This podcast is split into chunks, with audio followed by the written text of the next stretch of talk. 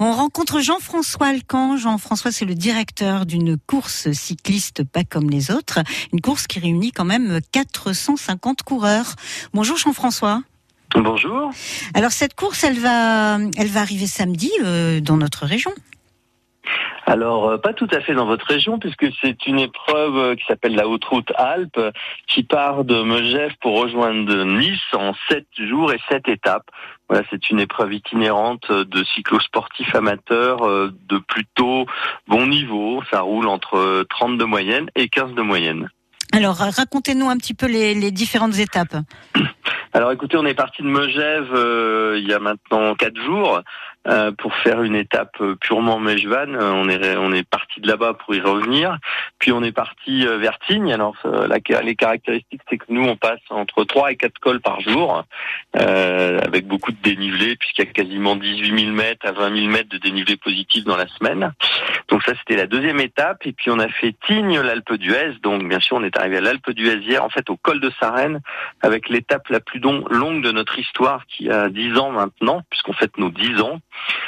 Et euh, cette étape, euh, on passait l'Isran, on a passé le Télégraphe, le Galibier, le col de Sarenne, donc vous imaginez, avec toute la pluie qu'il y avait hier soir, c'était très sympathique, mais bon, tout le monde est arrivé. Et puis nous partons demain donc de l'Alpe d'Huez pour rejoindre le col du Granon, puis le col du puis Briançon jusqu'à Oron et Oron jusqu'à Nice. Alors Jean-François, il y a pas mal de quand même pas mal de participants.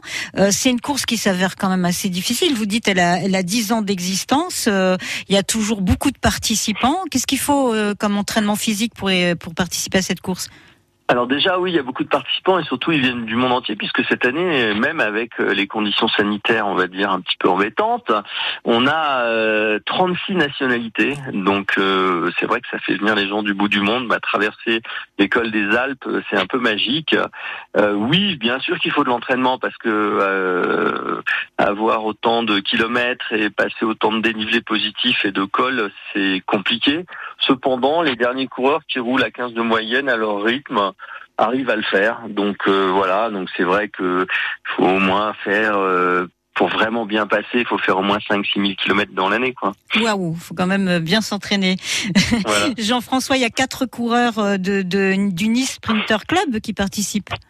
Oui, tout à fait. Il y a quatre coureurs. En fait, euh, Nice et Nice comme Megève sont, deux villes euh, euh, qui nous ont suivis depuis le début de notre de notre épreuve. C'est les deux seules villes qui ont fait les dix années.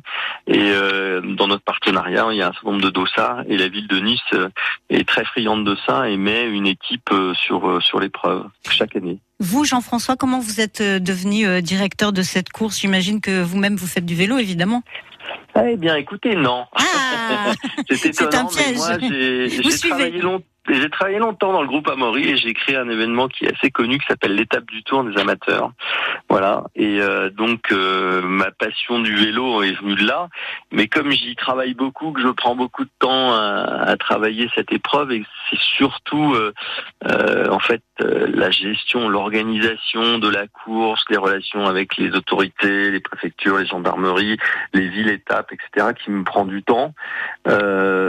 j'ai pas trop le temps de rouler, donc je roule un peu, mais, mais très peu. Et c'est vrai que je suis pas un vrai cycliste. C'est étonnant, mais je suis un peu comme Christian Prudhomme finalement, qui n'est pas un vrai cycliste. mais je suis un vrai directeur de course, par contre, c'est certain. Jean-François, l'arrivée donc euh, de la sixième étape à Oron est prévue euh, vendredi, c'est ça?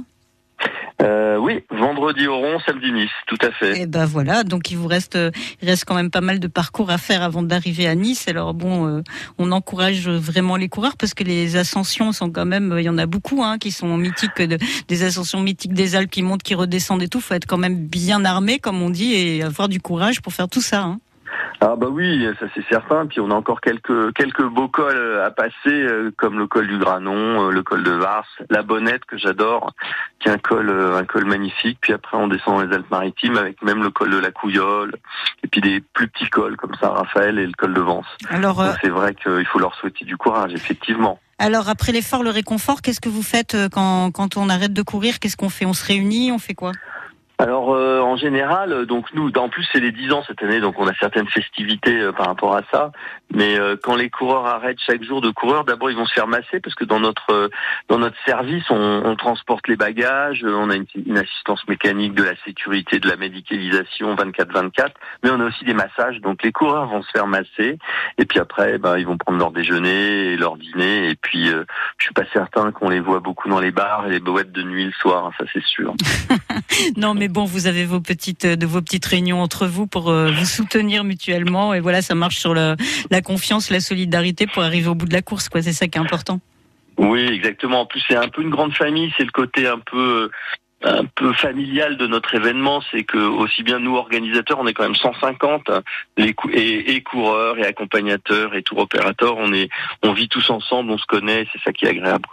Bon, alors cette belle course, elle va donc arriver euh, vendredi, euh, l'arrivée de la sixième étape à Oron, et samedi, euh, bah c'est prévu aussi samedi donc départ d'Oron avec d'Isola 2000 et arriver sur la promenade des Anglais qui est prévue aux alentours de 13h, mais ça on sait pas, on verra le moment venu parce qu'elle peut être 13h comme ça être un peu plus tard ou c'est très très timé? Bah, Non, parce qu'en fait, euh, alors euh, donc euh, pour la dernière étape, nous les conditions sont très compliquées pour qu'on arrive directement à Nice en chrono. Donc notre chrono s'arrêtera au col de Vence et tous les coureurs après basculent en, on va dire en mode de liaison sur sur Nice, par Cagnes-sur-Mer. D'ailleurs, ils arriveront au niveau de l'hippodrome et là ils longeront ils longeront la Méditerranée sur le, le bord de mer, sur la piste cyclable et je trouve ça très bien. Comme ça, ça fait aussi, euh, euh, bah, c'est bien d'utiliser cette piste. Ils arrivent au niveau du théâtre de verdure. Non, non, je pense à partir de 13h, euh, ça jusqu'à 16h30, 17h. Voilà. Bon, merci beaucoup Jean-François Alcan. Donc vous êtes le directeur de cette course qui réunit quand même 450